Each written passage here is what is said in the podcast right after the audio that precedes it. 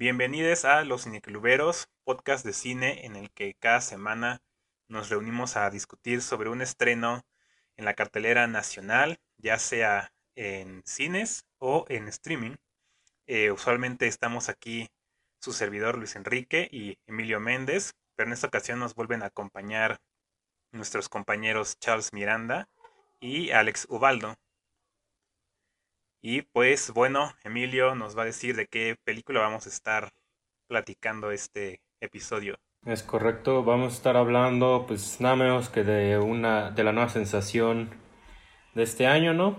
Una película que seguramente ya han escuchado hablar es Todo en todas partes al mismo tiempo o en su título original Everything Everywhere All at Once de una mancuerna de cineastas conocida como, bueno, autodenominada Daniels que son conformadas por Dan Wan y Daniel Scheinert. ¿No? Esta es una película, pues ni siquiera sabría bien cómo escribirla, ¿no? Pero es de estos dos cineastas, hablan de multiversos y la distribuye a 24, ¿no? Entonces, pues esa es la película que vamos a estar hablando del día de hoy con los buenos Alex y Charles, que pues no vas a recordar, ¿no? Alex de una película de policías y Charles de Dune. Si no han visto esas conversaciones, pueden ir a checarlas. Así como el resto de contenido enriquecedor que tenemos, ¿no? Entonces, yo les pregunto a ustedes, chicos, ¿qué opinaron de todo en todas partes al mismo tiempo? Pues primero que nada es un gusto estar aquí. Después de volver después de ocho meses es algo muy bueno. Y pues lo que puedo decir de Everything Everywhere All at Once es que es cine, ¿no? Este, tuve la oportunidad de verla dos veces. Eh, la primera vez que la vi me sentí un poco decepcionado al salir de la sala, pero ya en mi segunda revisión me di eh, cuenta de muchas cosas que había ignorado la primera y creo que pues ya llevamos varios varios trabajos que abordan o que tienen este recurso del multiverso, pero creo que este sí lo aprovecha bastante, sobre todo porque el multiverso es un puente a final de cuentas para hablar de, algo más allá o de otras cosas como lo serían las, las relaciones personales. Y pues estoy, eh, estoy de acuerdo con que es muy difícil de categorizar esta película, pero creo que eso la hace más valiosa. Y a lo mejor aunque pues ahorita este a lo mejor será muy pronto para decirlo, pero yo creo que sí va va a tener ahí una influencia en lo que está por los años venideros, porque pues ya hemos hablado de que cineastas como Robert Eggers o Ari Aster, que han venido de las películas y de la productora A24, pues sí se, están postulando como cineastas que, cuya influencia se va a extender hacia el paso de los años, pero parece que los Daniels van por ese rumbo. Tal vez no el mismo, pero y se declina por otros géneros, pero yo creo que dentro de un par de años, si llegan con otro proyecto, pues creo que se perfilan para allá. Tomando en cuenta la evolución que tienen desde Swiss Army Man hasta esta producción. Que vaya Alex, que vaya Alex. hombre, a ver, este. Ah, pues sí, o sea, sí, hoy, ganó el cine, ¿no? Como dicen, Pero por muchas cosas, o sea, esta película yo la quiero ver otra vez. Porque siento que me perdí de muchas cosas. O sea, que, o sea como que ah, el despliegue visual era tal que, yo estaba como en todos lados, a todas, en todas lados al mismo tiempo, ¿no? Entonces este, tenía, tenía, que ver muchas cosas. Eso es en lo, referente como a lo visual. Pero sí, o sea, eh, podríamos empezar esta, esta plática diciendo que sí, o sea, yo, yo me acuerdo de las películas de antes que hablaban, o incluso de los libros, o sea, cómo estaba la cultura popular de los multiversos, que era muy breve y a veces tenía que ver con cuestiones como muy específicas y con cosas muy, con relaciones personales muy específicas. Me acuerdo de un libro que hablaba de eso, con, pero la historia la desarrollaban una pareja, una pareja amorosa. Este, en otra película, pues es otro tipo de relación, pero son como muy específicas. Y ahorita venimos al multiverso que de la mano de Hollywood lo estamos explorando más como si fuera el, como un evento, como algo que, que, en, lo que tenemos que participar de alguna forma como todos. Y cuando volví, y cuando vi esta película, vi vi cómo volvíamos a eso, o sea, volvíamos a, al, al, al, tratar el multiverso, pero desde un punto de vista muy específico, no desde el punto de vista de, de, que el multiverso va a venir con un montón de personajes nuevos o que vamos a ver este a otros personajes, por ejemplo, de Marvel, o sea, la referencia es como obvia a lo que, a lo que me estoy refiriendo, ¿no? El multiverso de Marvel, el multiverso que se viene de DC. Entonces volvemos a, a lo que es el multiverso, pero desde el punto de vista de una persona que incluso al inicio te lo dicen, es una persona común y corriente, o que al menos ella se sentía como una persona de más del montón, incluso con una vida que incluso ella como que subestimaba o pensaba que era patética, ¿no? Pero como a partir de ahí ella sumerge sus propias relaciones personales con su esposo, con su hija, con todos los demás, nos habla de otro planteamiento del multiverso que no vemos normalmente ahí y que pues a mí me interesaría que también vayamos desmenuzando porque ahí es de los puntos más interesantes este, que tiene la película. Pero sí, o sea, es, es muy, es muy chido cómo, cómo entramos a este tema y hay personas que lo van a abordar diferente, el multiverso. Hay diferentes películas que lo van a ir abordando diferente. Marvel lo aborda de una forma, DC lo aborda de una forma. Y la parte que a mí me gustó de esta película es que ellos totalmente se metieron al, a lo absurdo que puede ser llegar incluso a tener un multiverso. A este incluso directamente te lo dicen los mismos personajes.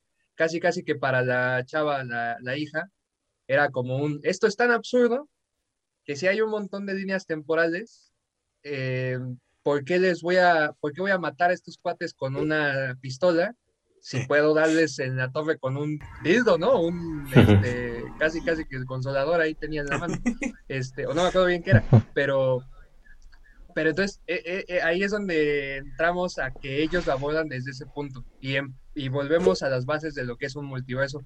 Y, y bueno, eso es como una generalidad, porque creo que hay muchas cosas que a partir de ahí me gustaría hablar, pero, pero pues ahorita les dejo la palabra a ustedes. Va, pues así como dice Emilio que vaya Alex, pues yo digo que va ahora él. Ah, mira, me gusta ese sistema de en vez de esperarnos a que alguien levante la mano, mejor decimos ya vas tú. Yo, yo, yo, sí soy partidario, ¿eh? Sí. Yo, yo sí, yo sí a favor de este sistema, quiero decirlo, del sistema de profesores, como diría Alex. No, pues eh, la verdad una película fascinante. Eh, es muy curioso que mm, hoy en día se habla de clásicos de culto o clásicos de secas y se dice, eh, esta película en su tiempo fue incomprendida, ¿no? Y que si hubiera habido redes sociales hubiera sido distinto y no sé qué. Y es chistoso, yo, yo he estado pensando que esta, esta, esta es una película que sí se ve muy marcada por esto, ¿no? O sea, esta es una película que creo que sí fue ayudada bastante por redes sociales yo diría que por justa razón. Y pues nada, ¿no? O sea, es difícil no tener cierto escepticismo cuando ves esta ola de buenas reseñas. E incluso esto típico que dicen que la más, la mejor calificada en tal plataforma. Que digo, casi siempre Rotten Tomatoes y IMDb es lo más falso de la vida. eh, ahí sí hay, hay, mucha manipulación y hay mucho fanatismo y lo que ustedes quieran, ¿no? Pero en este caso fue la plataforma de reseñas Letterboxd la que es la película mejor calificada, ¿no? Y sí, o sea, yo, yo, yo entré con mucho escepticismo a verla y la verdad, en un principio eh, también me costó un poco de trabajo digerir la propuesta en exceso absurda que proponen aquí los Daniels. Eh, pero sin embargo fue una película que poquito a poquito me fue ganando y cuando llegué al final yo decía, wow, o sea, de verdad bueno, de hecho ni siquiera al final. Hay una escena, ahorita vamos a hablar de cuál escena. Hay una escena que cuando llegué a esa escena dije, ok, esta película es fascinante, ¿no? y es cuando llegan al universo de las rocas. Cuando llegan a ese universo dije, no, qué pedazo de película. O sea, me, me, están bombardeando con colores, con aspect ratios, con personajes, y de repente llegas a esto, sí dije, se pasaron de lanza estos cineastas, ¿no? Y estoy de acuerdo con todo lo que han mencionado, o sea, se eh, para los Daniels ya ahorita el nivel de absurdo que ellos abrazan, es, para ellos es como literalmente abrirse la puerta a posibilidades infinitas de creatividad. Y creo que esta es la película que más ensalza esto que acabo de decir. Eh, ahora sí que es una película sin límite físico, sin límites reales, incluso ahorita que también Alex hablaba de como que qué concepciones hay del multiverso aquí, ¿no? Yo pensaba mucho en Ricky Morty, que plantean esta misma situación de líneas paralelas de qué pasaría si en este universo tú no te hubieras casado con tu esposa y en este universo si nos gobernaran las ardillas, yo qué sé, ¿no? Esta película apuesta por ese nivel de, de exceso, ¿no? Entonces, la verdad es, es algo que creo que solo podría lograr un cineasta que sepa qué quiere hacer y, y, que, y su propuesta, ¿no? O sea, que tenga fe en su propuesta. Y aparte, más que nada es una película, y creo que esto es muy notorio, es una película de muchas dualidades. O sea, es una película que nos bombardea con absurdo y con locura, pero que al mismo tiempo nos está hablando de cosas muy zen y muy meditativas. De hecho, es por eso que la escena de las rocas fue la que más me gustó, porque, bueno, la que cuando dije, cuando casi casi dije, wow, o sea, neta, qué obra maestra, porque de repente que nos estén bombardeando con música y con acción y así, de repente llegar a, a ese nivel de calma, se ve como que wow, o sea, lo hicieron, lo hicieron y le salió brillante, ¿no? Entonces sí es, que hasta yo me atrevería a decir que está muy ligado al cine de las Wachowski. Yo no, yo, yo ya hice una crítica al respecto, entonces estoy medio haciendo trampa porque me ando repitiendo. Pero sí, yo la verdad no titubeo al, al decir que esta película puede alcanzar pues un nivel de, de iconicidad estilo Matrix. Más porque es hasta pues un mejor reboot de Matrix que lo que podría ser rebootear Matrix en realidad, ¿no? Entonces, la verdad a mí se me hizo se me hizo fascinante y nada más rematar con que igual tuve chance de verla por segunda vez y fue ahí cuando nuevamente dije, qué obra maestra, porque es una película que se alimenta mucho de la segunda revisada, o sea, más cuando ya entiende las reglas del universo y qué personaje va a jugar qué rol y cosas así. Sí se alimenta mucho de la segunda revisada y me pasa lo mismo que con van a decir que esta comparación es medio, medio, no sé, medio comodina, pero me pasa algo similar que con Parásitos de John Bonho, que ya que la ves por segunda vez, pero la ves con mucho detenimiento. O sea, ves la narrativa gráfica, el cómo está montada, el, el cómo se están moviendo los personajes. Y ahorita quiero hacer neta una pausa en el teaser o en los primeros cinco minutos de la película que cuando los volví a ver dije, wow, o sea, neta, qué nivel de cinematografía, o sea, pero hablando en serio, o sea, sí, la edición, la fotografía, la puesta en escena, sí dije, wow, wow, wow, wow, wow, ¿no? Entonces sí, sí es una película que viéndola por segunda vez reafirmé su estatus. Y ahora sí que vas, Luis.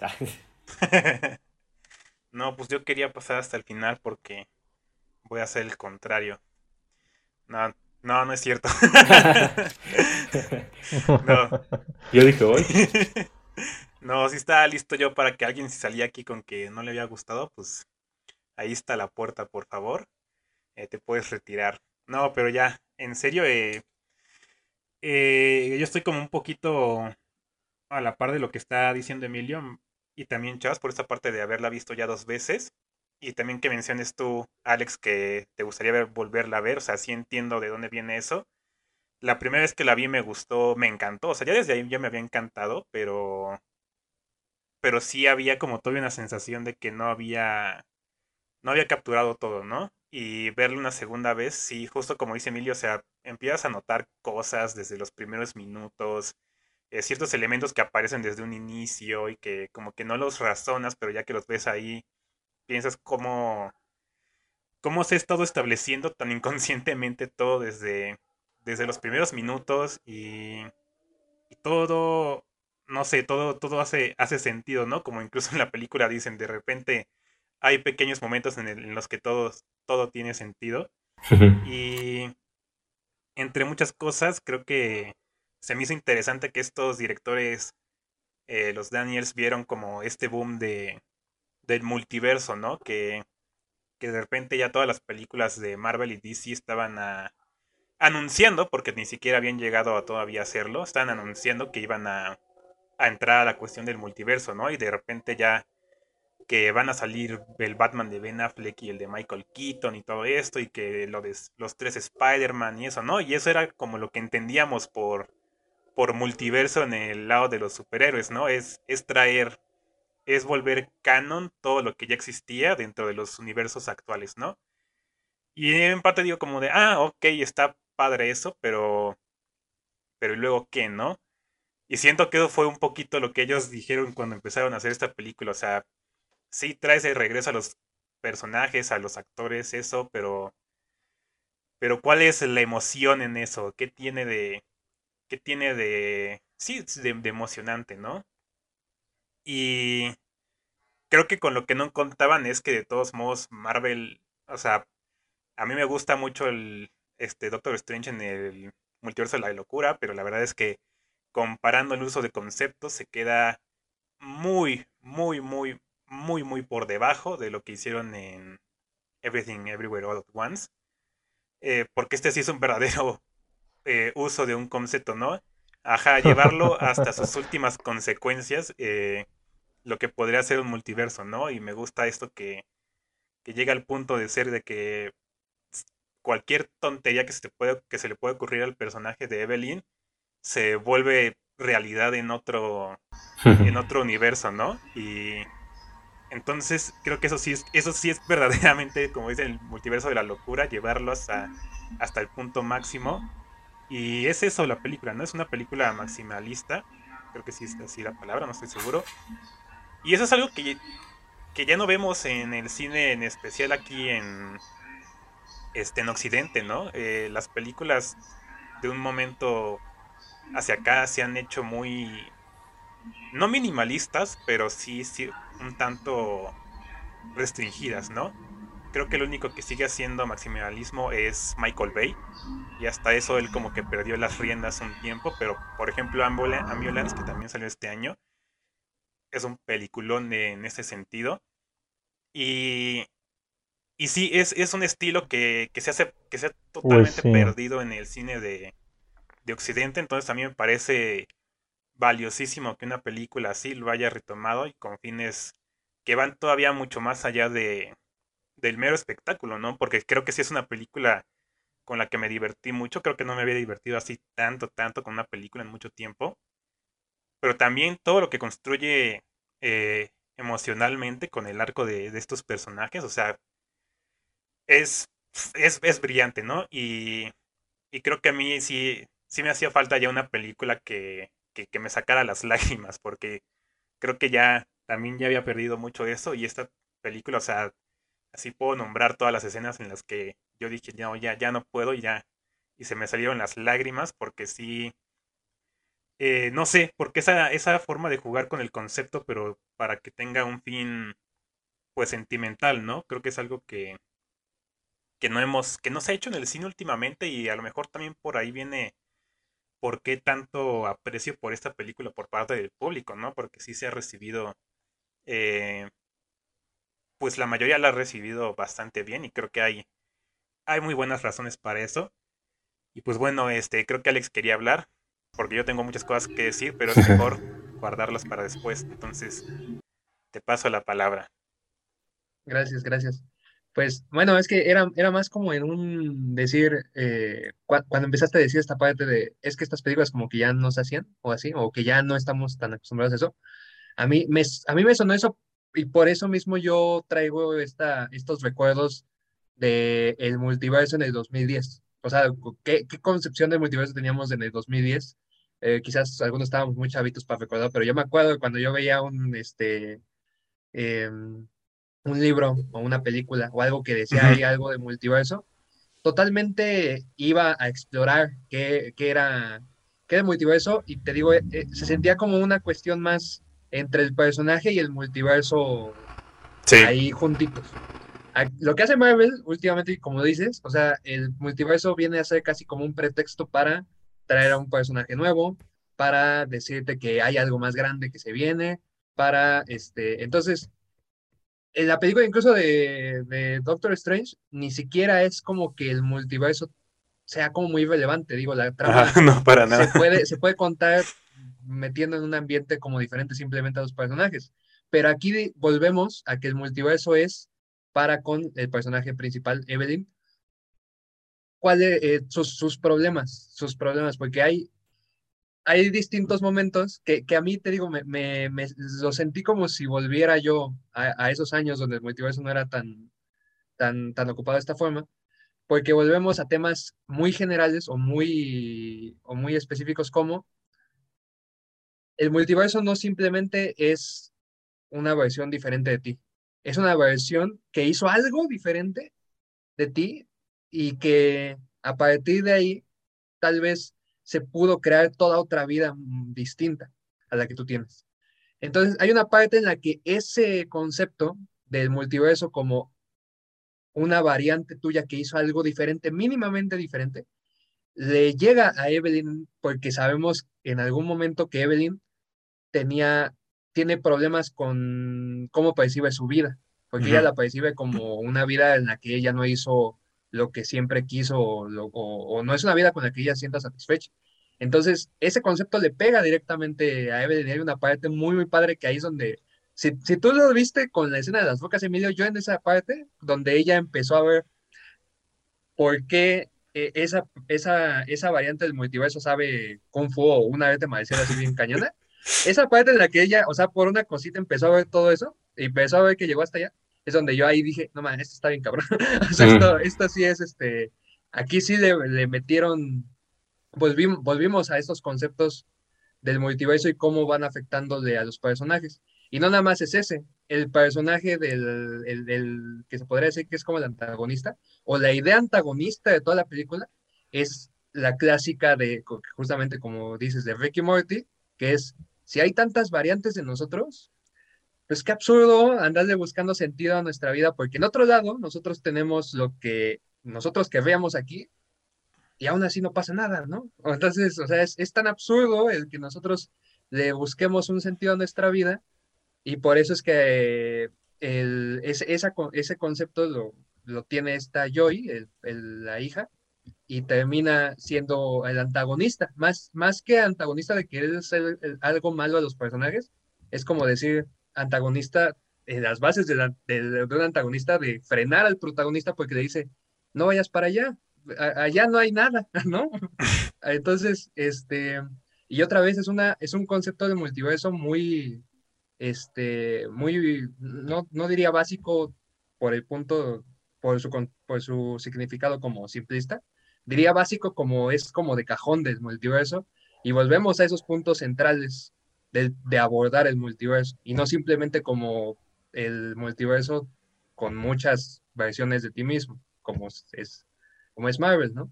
Y, y, no es como, a mí, a mí no se me hace tampoco como una exploración muy, muy profunda de esos conceptos, pero están ahí. Y están ahí porque en ciertos momentos de la película los personajes se identifican con esos conceptos y, de, y sí les meten ahí este, problemas esos mismos conceptos los personajes. Y como digo, habla mucho de Evelyn, que ella no se sienta satisfecha con su vida, y habla mucho de Joy, que ella, teniéndolo todo, tampoco se sienta satisfecha. Y también hay una parte ahí con el padre, hay una parte ahí con el abuelo, entonces volvemos a que el multiverso realmente sí juegue con los personajes y no nada más este de fondo para ensalzar la idea. Que sí la ensalza, pero ya es algo más, este, ya es hasta disfrutable, ya es hasta que te pierdas. O sea, totalmente esta película es como para que te pierdas tú ahí en, en, en, esta parte visual. Pero está chido que todavía incluso tiene estos temas y que esos temas sí afectan directamente pues, a los protagonistas, ¿no? Creo que me gusta más este lo que, cómo trabaja el multiverso porque pues si vemos eh, rápidamente estas dos últimas producciones multiversales de Marvel, creo que el recurso de traer otros personajes o otras variaciones muchas veces sí tiene que ver con los, con los anhelos de la audiencia. O por otra parte, lo que decía ahorita Luis, que ah, eh, mencionando a Doctor Strange, Doctor Strange en lo personal la considero una película mediana, pero... Ah, no, ya me acordé que que más había mencionado Luis sobre el maximalismo. Y pues creo que sí es algo que no hemos visto o luego no hemos visto que a grandes producciones se les dé mucha rienda suelta a un equipo creativo.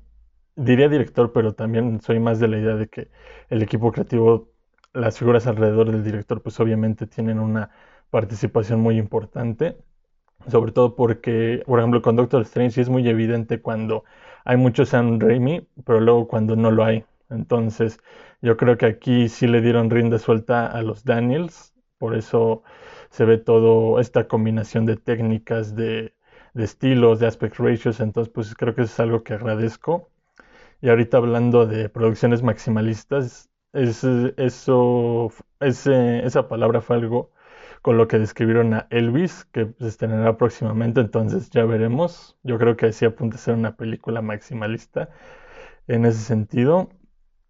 Este, pero sí, creo que aquí sí lo utiliza mejor el concepto del multiverso porque a final de cuentas va hacia sus relaciones personales. O sea, a pesar de que sí existan estas ramificaciones y variaciones de Evelyn, por ejemplo, podemos ver el universo en el que homenajea In the Mood for Love, porque al final eh, el personaje de Waymont en ese universo le dice, no, pues sabes qué, a pesar de que sí me fue bien y tuve todo el éxito, pues a mí me hubiera encantado hacer lavandería e impuestos contigo en otra vida. Me hubiera gustado tener mi puesto de sopes contigo. casi, casi.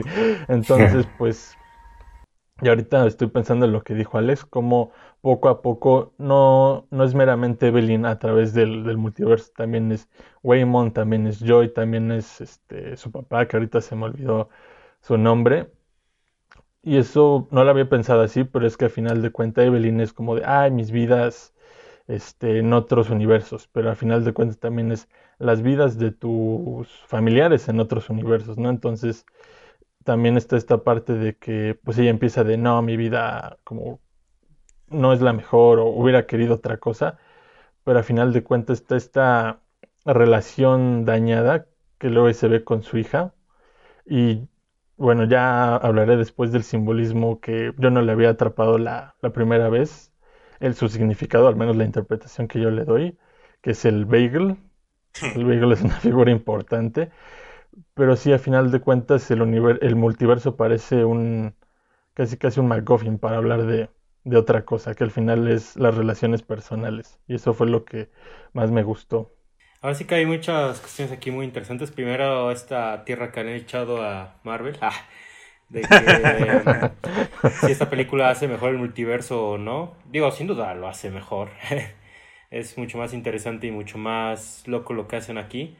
Sin embargo, yo sí quisiera decir qué buen año ha sido para el blockbuster, ¿no? O sea, se, tan solo las dos casas de superhéroes que serían Marvel y DC sacaron dos películas que me parecen bastante meritorias de superhéroes.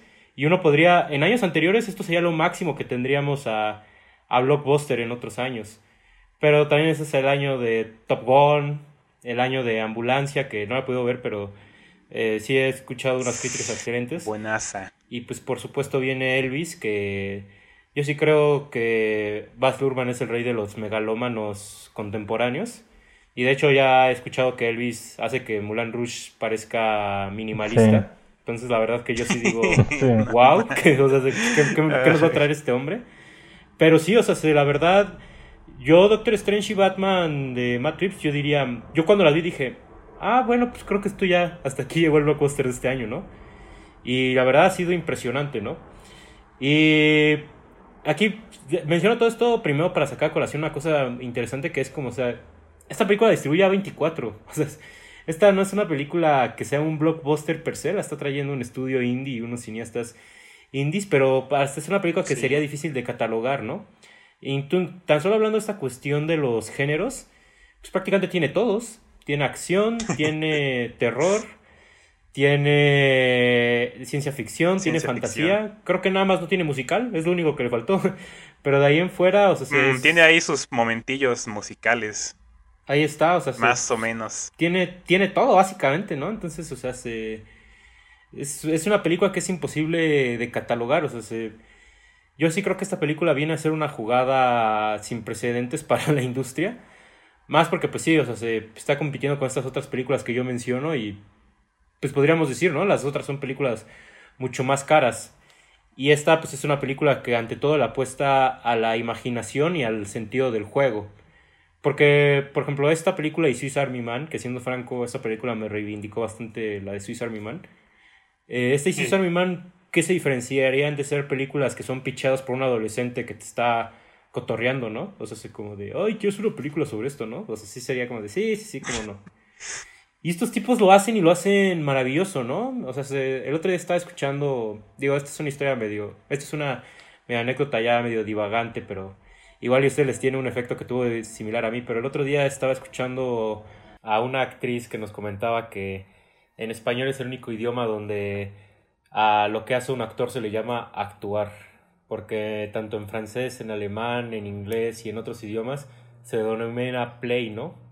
Entonces, o jugar, pues. Entonces, se, yo siempre lo he visto así, o sea, como de que, pues sí, ciertamente hacer cine o hacer cierta dramatización, crear historias, es eso, ¿no? Es jugar. Y es esa posibilidad eh, que nosotros tenemos de imaginar. Y esto que se dice que cuando nosotros crecemos, no es que decidamos ser creativos o no, sino que vamos dejando de imaginar o decidimos seguir imaginando, ¿no? Entonces, este tipo de películas como de, de los Daniels, pues me hacen reflexionar eso, ¿no? O sea, estos tipos hacen premisas súper inmaduras, pero que pues también denotan un poco este sentido del, del juego que ellos tienen. Y en cuanto a, a esta situación de que es una película que también puede ser como una película muy emocional, es que, ah, no sé, no sé, seguramente ustedes también se sintieron identificados con eso, pero a mí se me pegó mucho pues el primer capítulo, el capítulo de Everything porque, o sea, se, ahí lo que te están planteando es este personaje, ¿no? Que no está conectada con su familia, que tiene un negocio con el que ella no se siente satisfecha, ¿no? Pero sobre todo es este personaje que está en todas partes y al mismo tiempo está en nada, ¿no? O sea, se, por querer estar en todo al mismo tiempo está en nada. Entonces es una situación con la que yo me, me he encontrado varios días así como que yo digo como de ah, es que quiero resolver esto, esto, esto, esto, esto, esto, y no resolví nada. Entonces, como que mm, creo que a mí lo más importante que me, resulta como de un blockbuster más allá de que tiene, tiene cinco estrellas o memes o yo qué sé, es pensar en cómo dialoga con, con los públicos eh, a los que está dirigido, ¿no? Sí, claro. Creo que está hablando hacia un público que se siente muy afligido, que se siente en tiempos muy histéricos, ¿no? Entonces, creo que es ahí cuando la película como que alcanza pues esa importancia, pero al mismo tiempo esa importancia proviene de no tener importancia. ¿No? O sea, si la película te habla de que está Yobu Tupaki o la versión malvada de Joy. Te diré, te diré que lo estoy practicando. Pero eh, resulta que esta villana, o bueno, esta versión ya malvada de, de Joy, quiere, no, no es que esté devorando, destruyendo mundos, es que le está quitando la importancia, ¿no? Y al mismo tiempo, pues esta película te habla mucho como de... Nos falta de repente volvernos rocas y ver el panorama completo y decir, pues ya nada importa, ¿no? O sea, si, si hoy no llegas a tu junta, si se te fue el camión, o sea, si, pues sí, qué mal, mal por ti, pero eso en el largo plano del universo, pues no importa en realidad, o sea, sí, ya pasó, ya, o sea, sí suéltate la cabeza, ¿no? Entonces, creo, que eso es, creo que es como una gran lección que tiene esta película y que, por supuesto, habla de, de su filosofía zen, ¿no? Que a mí me gusta mucho esta de lo que habla Fernanda Sorosa en su libro de Misterios de la Sala Oscura, que habla de la cultura, bueno, de la ideología budista, de que ellos creen en la reencarnación, pero creen que la reencarnación está hecha para aquellas personas que al obrar no piensan en la trascendencia de sus actos. Y es cuando no piensas en la trascendencia de tus actos o en cómo esto afecta a tu ser, cuando estás destinado a que tienes que reencarnar. Es de ahí que esta película y esta ideología también, por ejemplo, está en Cloud Atlas, ¿no? Que de hecho sí, justamente esta película juega con esta cuestión de que cuando se une situaciones dramáticas, de repente te junta una pelea de combate y te junta un rompimiento amoroso y te junta una pelea familiar, o sea, se... es este recurso medio Cloud Atlas, pero que incluso yo creo que podría decir esta película creo que lo hace mejor. Que justo, ¿no? Se criticaba a Cloud Atlas como del absurdo, de gente disfrazada, de, de, de un actor que hace como tres papeles al mismo tiempo, ¿no? Y esta película como que lo que te dice es como de, miren cómo nos vale madres, ¿no? si es realista o coherente o, o, maduro o no. Sí, creo que esta parte que menciona Emilio como de sentirse identificado con lo que sucede con los personajes, a mí me... Eh, a mí también me llegó bastante. Eh, toda esta, esta cuestión como de pensar que en algún, en algún otro universo tú eres la persona que, que siempre has querido ser, ¿no? Todas esas cosas que, que querías hacer y no pudiste. Hay, hay un lugar en el que sí lo hiciste y, y eres otra, persona por eso, ¿no? A lo mejor una mejor versión de ti mismo. Creo que eso es algo, una, un pensamiento que de ser posible, bueno, que si el multiverso realmente es real, es posible, pues sí es bastante eh, pesado, ¿no? Es, es, una idea muy, muy fea. Eh, pero también está la, otra contraparte en la que yo también he pensado mucho, ¿no? Hay, de seguro hay multiversos en los que ya ni siquiera existo, entonces también debería este, estar un poquito agradecido de que eh, en este en el que estoy consciente, pues aquí, aquí sigo. Y, y sí, me gusta mucho la filosofía de esta película porque creo que parte de un punto muy similar a lo que es como la el pensamiento existencialista del día de hoy, que es como todo esto de que el nada importa y no sé qué, que, que, siento que la gente se queda mucho en eso, ¿no? En el que ah, es que ya nada importa. Y nihilismo, felicidades, aprendiste la, la lección del universo. Y no, o sea, creo que creo que no, no hay que quedarse en eso porque es un camino muy que o cae en el pesimismo total o no, no sé, en una total falta de desinterés en, en la vida, ¿no? Entonces, creo que justamente esta película se va hacia más allá de eso. Sí llega a ese punto de que el nada importa, pero. Y, pero cuando justo cuando se va a estar, se empieza a ir a ese pesimismo, eh, te dice no, o sea, si hay, sí hay algo, ¿no? Si hay algo más que, que, que el bagel, que esa es una me encanta esa, esa forma de, ponerlo, eh, de hacerlo material, ¿no? Esa, creo yo, una sensación de, de vacío que mucha gente hemos sentido. Eh, me, gusta cómo, cómo, lo dicen, ¿no? O sea, puse todo en un bagel y ahí está el bagel y lo puedes ver, es, es, es materializable, pero aún así es, es una cosa abstracta, ¿no?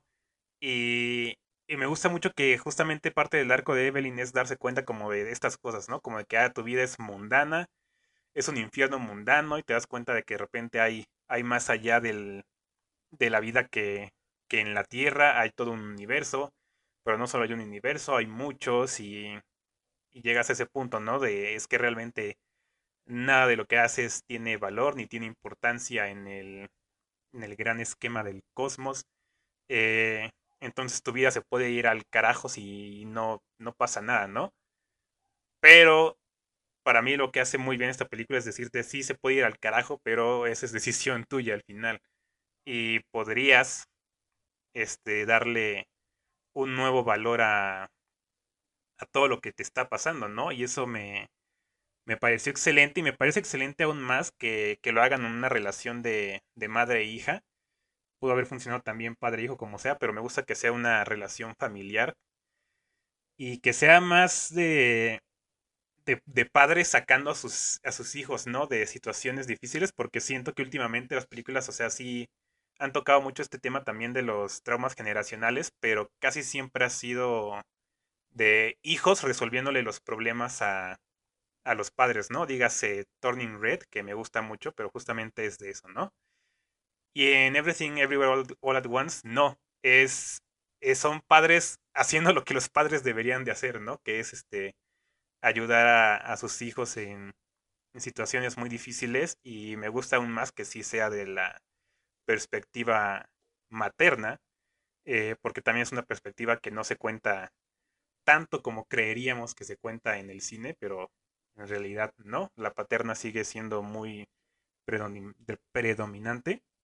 Eh, pero sí, creo que, creo que a mí me gusta mucho cómo se dirige hacia eso. O sea, es el nada importa, pero si nada importa, entonces todo importa. Es como la, la gran contradicción de, del universo, ¿no? Al menos para mí eso siempre ha sido porque no, no, no pueden existir los, los absolutos. Esos solo son para, para los Sith. Pues sí, yo también pensé en algún punto en Turning Red, también porque Joy, tanto como Mei y Joy son hijas de inmigrantes. Y sí se ve en sus personalidades el contraste de, culturas. Pero bueno, más allá de las, más allá de los paralelos, el simbolismo que yo le vi al Bagel, y se lo vi hasta la segunda vez, fue el de la, la depresión. O bueno, al menos eso significó para mí como de, ah, puse todo lo que anhelaba en un bagel, porque pues así ya no, ya no me importa y sé que ya no puedo alcanzarlo. Y esto que dices de nihilismo, del nihilismo y que es una trampa, pues bueno, en este año me he metido un poco en el estoicismo y creo que igual es una trampa en cierto sentido, porque el estoicismo te invita a que no, solo controla lo que está, valga la redundancia, en tu control y solo tienes control de ti, pero tampoco es como que te incite a, a, a querer a buscar algún cambio en, algún problema externo. Siempre es como de, no, este cargo de ti y solo de ti, y ya lo demás que todo fluya. Que de cierta manera me ha ayudado, pero igual cae en la trampa de, pues no hagas nada. Como está fuera de tu control esta problemática, pues ya no hagas nada en lugar de, pues de aportar tu granito.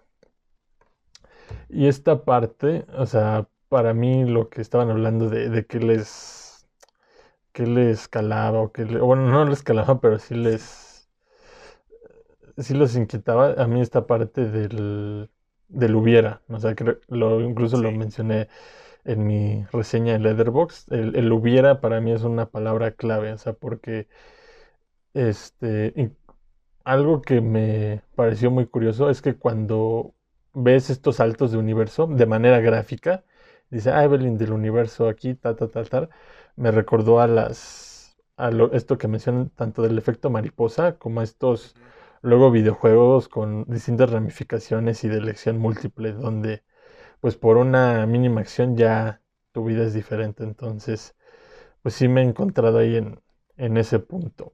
Veo que todos dicen bagel y yo digo como el meme de Moe. Eh, la, señores franceses.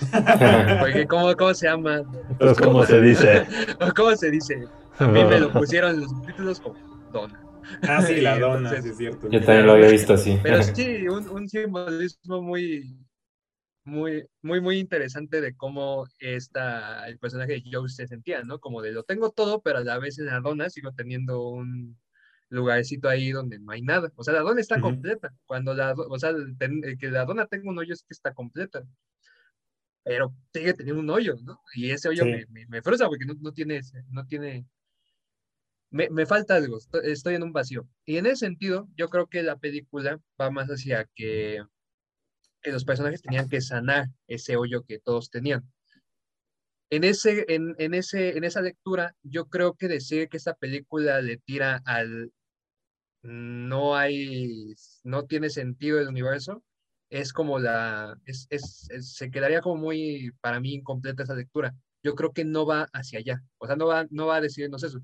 Ese, esa idea, de hecho, es, la es la idea antagonista de la película, es lo que yo le, le dice a todos y les dice, no tiene, no tiene sentido este, esto, y así, ¿no?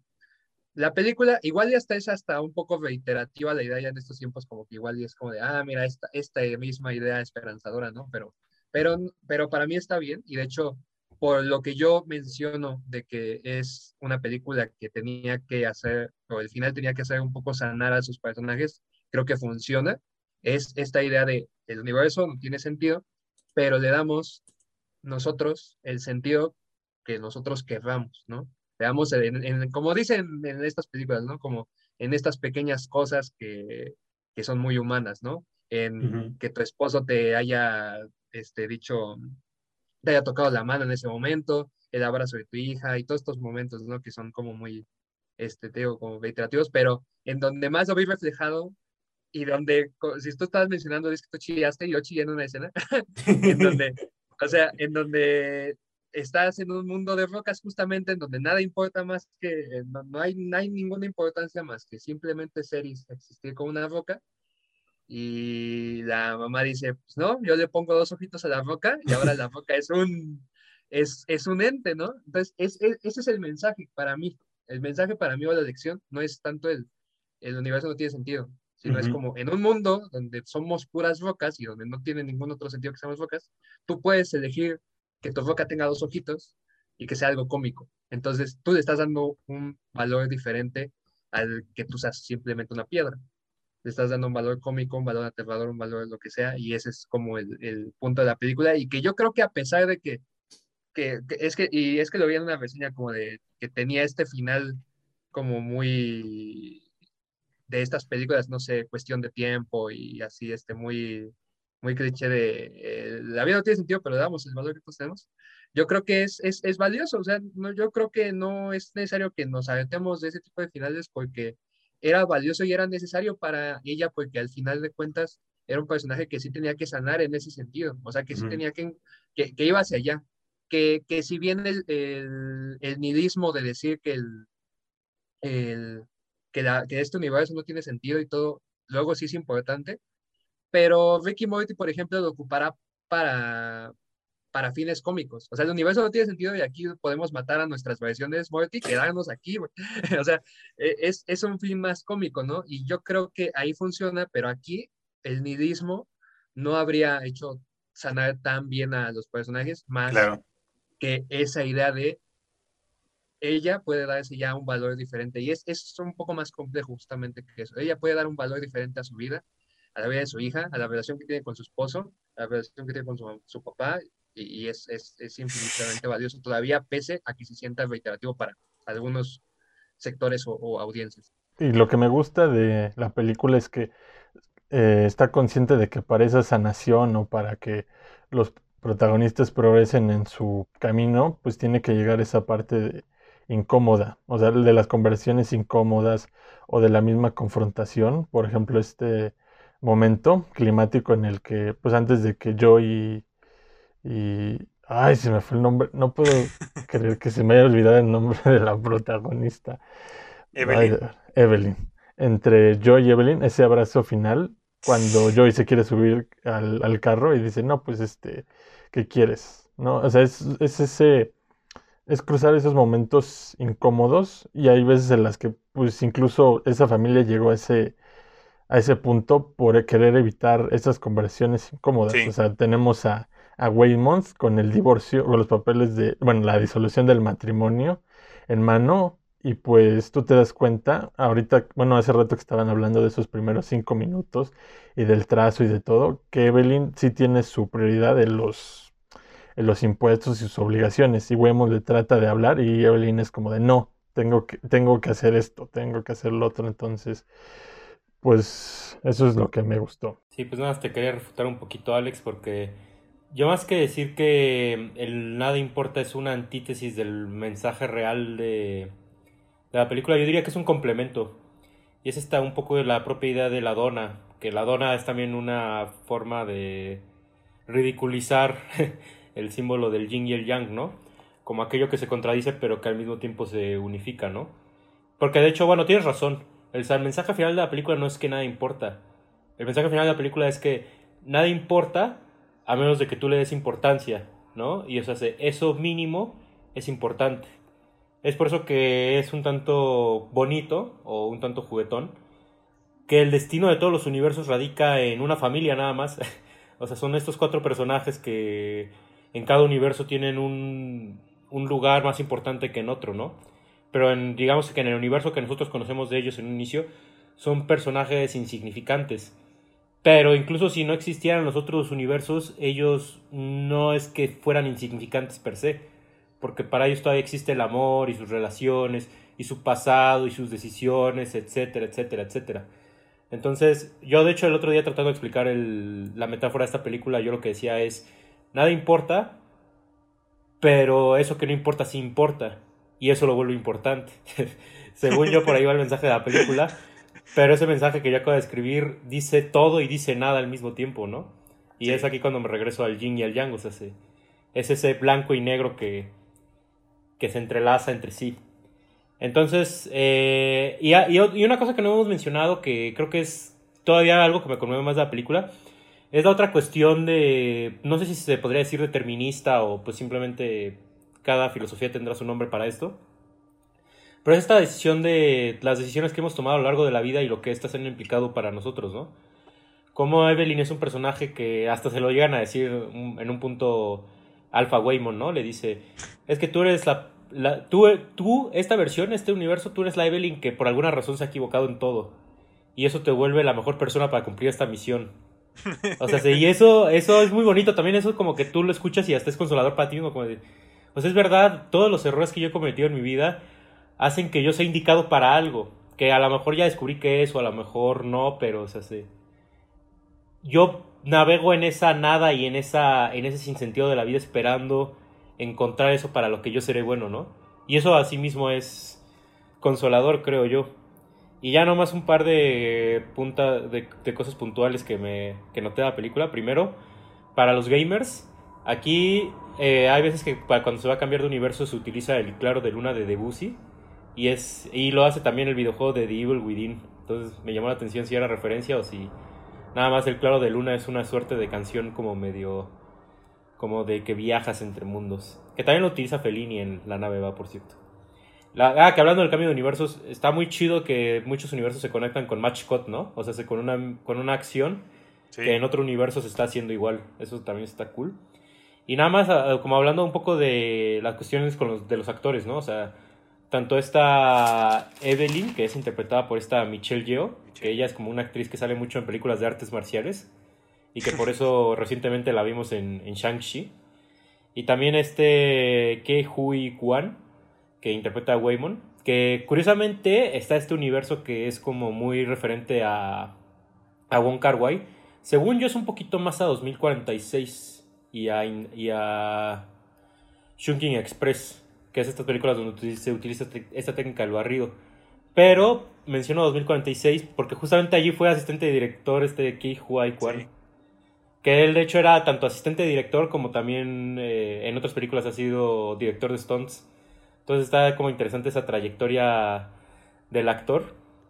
Y pues sí, o sea, pues en esta película como que hasta este metadiálogo, ¿no? De lo que han hecho los actores anteriormente, porque incluso en este universo donde Michelle Yeoh no conoció a Waymon, de repente te salen que salió en Crazy Rich Asians y en la vida real la actriz ha salido en esa película y cosas así, entonces está, se me hizo muy chistoso. Y ya es todo lo que quería decir. Ah, ahorita como siguiendo un poquito con esto de los mensajes, creo que está interesante eh, hablarlo porque siento que la película los va haciendo y creo que los va deshaciendo conforme avanza. Y eso es algo que a mí me, me gusta mucho, ¿no? Por eso a lo mejor no es como tan fácil definir como, ah, sí, este es, este es el mensaje, ¿no? Eh, por ejemplo, a mí algo que, que me gusta, o sea, cómo empieza con esto de que ah, es que tú podrías ser la peor versión de ti mismo en un universo, ¿no? Y partiendo de ese de esa melancolía del que del hubiera, parte a este si eres si haces esto en otro universo, pero en ese otro universo también te faltan cosas, ¿no? Y es, por ejemplo, lo interesante justamente de ese universo de Wong Kar Wai, que a pesar de que es el lugar donde Evelyn es más exitosa, es, es la más solitaria, ¿no? Porque obviamente pues no está casada y obviamente no tiene una hija ahí. Entonces, eh, o sea, creo que desde un inicio te muestra, ¿no? Cómo, cómo vive estás de cierto modo eh, abrumada por el, por el mundo de, por la fama, ¿no? Y entonces por eso así como que te va, te va diciendo una cosa, pero luego te la cambia, te va diciendo eso, ¿no? Es que a pesar de que en otro universo tú seas el cantante que querías ser, de seguro también te va a hacer falta algo y también vas a estar deprimido y también vas a sentir que, que arruinaste tu vida y luego te lo vuelve a cambiar para el final a que, eh, que justamente esto, ¿no? Creo que lo más o menos lo dijo Emilio, pero se me fueron las palabras, o sea que, que incluso en el, en, en el universo donde tienen todos dedos de salchichas, pues hay cosas buenas, ¿no? Porque todos son buenos haciendo cosas con los pies. Entonces me gusta cómo, cómo lo va, va cambiando de eso, ¿no? Pasas de una cosa a otra y siempre hay otra cosa y otra cosa, y me gusta que sí lo resume en algún momento esta Jobu Tupac en un diálogo, que dice es que en algún punto todo se tiene que balancear, ¿no? En algún punto tiene que haber algo malo para que se deshaga lo bueno, y pues sí, es, es cierto, ¿no? Así siempre ha sido esto en la vida, o sea, siempre es, siempre son momentos buenos y siempre hay momentos malos y siempre te va, siempre va a estar cambiando eso, la dualidad, el yin y yang, todo eso que ya nos, sabemos, pero sí también como dice Alex, sigue siendo siguen siendo mensajes bastante valiosos, ¿no? Creo que para mí en especial en estos tiempos en los que eh, estamos escuchando sobre el final del mundo y esas cosas, creo que es un camino bien fácil rendirse o, o escapar a otro mundo, pero bueno, eso solo va a estar para algunas personas, no para todos. Eh, entonces creo que sí, para mí sigue siendo muy, muy valioso este tipo de mensajes. Y no sé, creo que para mí, como alguien que ya llegó con esa filosofía a, ver la película, el personaje con el que más me identifiqué, fue Waymond. Eh, porque justamente es esta persona muy, muy tranquila, ¿no? Muy zen, muy ingenua hasta cierto punto. Pero eh, es una persona muy, no sé, como que él ya, él ya asimiló todas estas cosas, ¿no? Que, que Evelyn y Joy no, no han podido entender y por eso lo notan a él como un hombre pues distraído, ¿no? Muy, muy tonto, muy, no sé, eh, sí, la, ingenuo es la palabra. Eh, no sé, yo siempre, yo me suelo sentir así mucho en la vida, como que hay gente que, que, la, que es muy estresada, muy nerviosa y que me ven a mí en, en casi como en parálisis, ¿no? Pero para mí es como, es que yo ya, todo ese estrés y todo ese nerviosismo yo ya lo, lo viví, ya lo pasé y pues ahora ya también digo como de, ¿realmente el tráfico me estresa? Pues no, porque... ¿Por qué? ¿Para qué?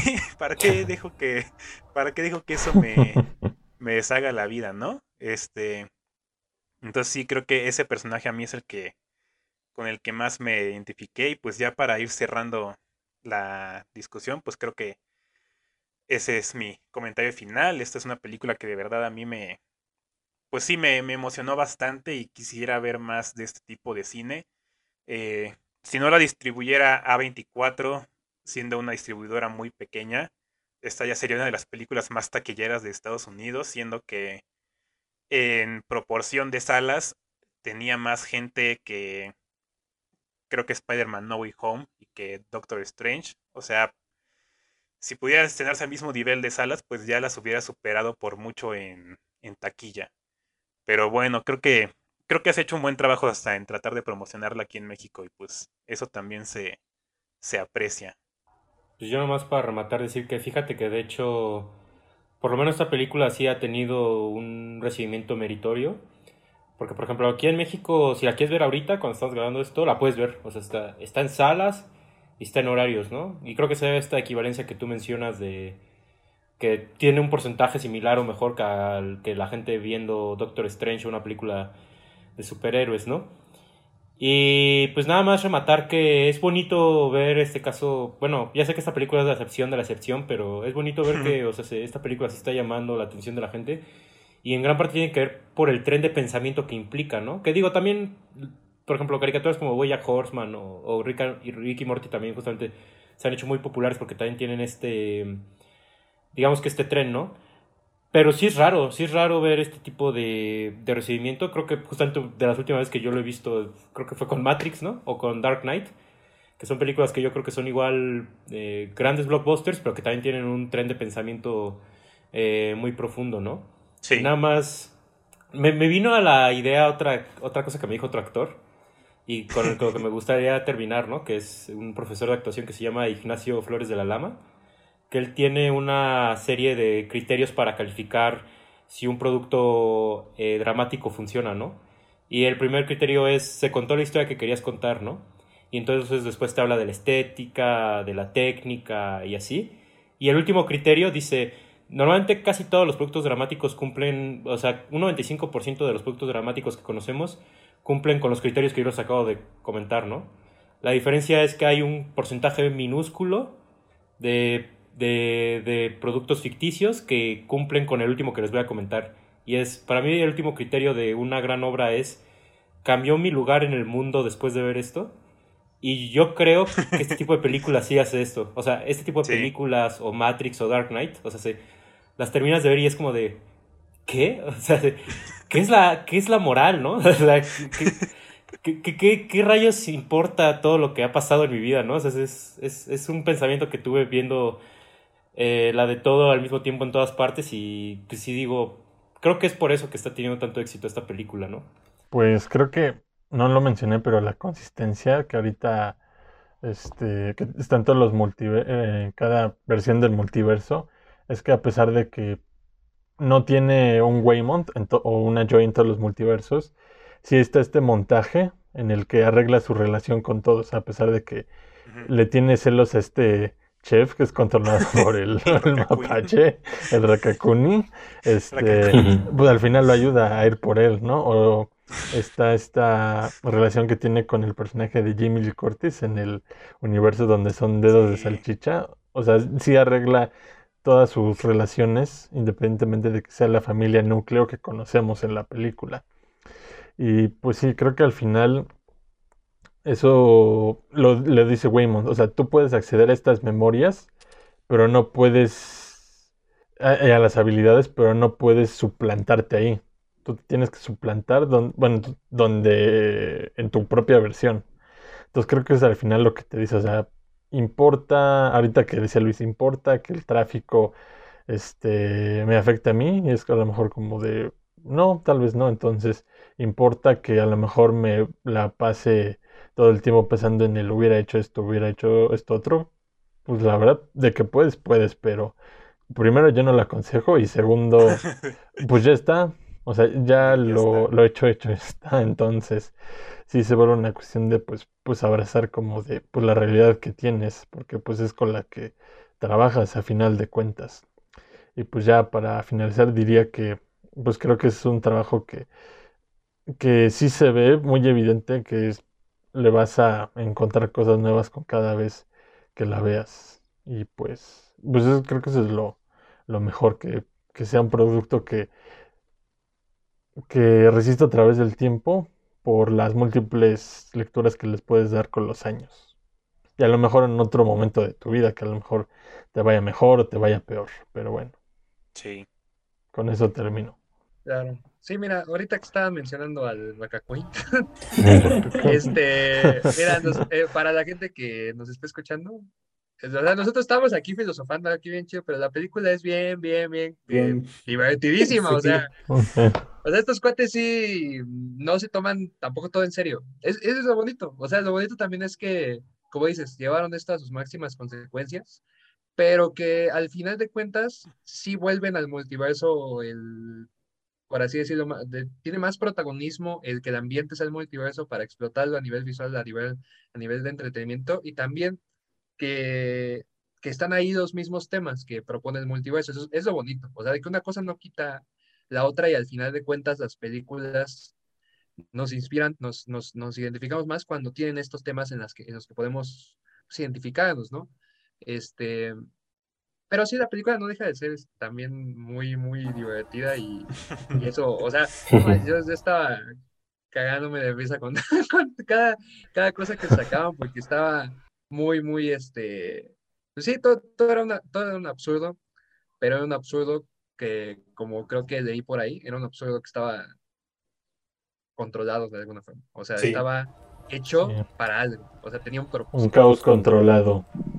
Tenía, ajá, bueno, el esquizo diría, el esquite diría que es, todo es artificial, ¿no? Pero nuestra este, percepción de la sí, realidad es, es artificial. artificial. sí, sí, es cierto. Este, pero pues nada, o sea, sí, es una película muy, muy, muy buena y, y me, gusta que justamente todos podamos vernos un poquito en, en lo que proponen, ¿no? Eso es, lo, es con lo que me quedo.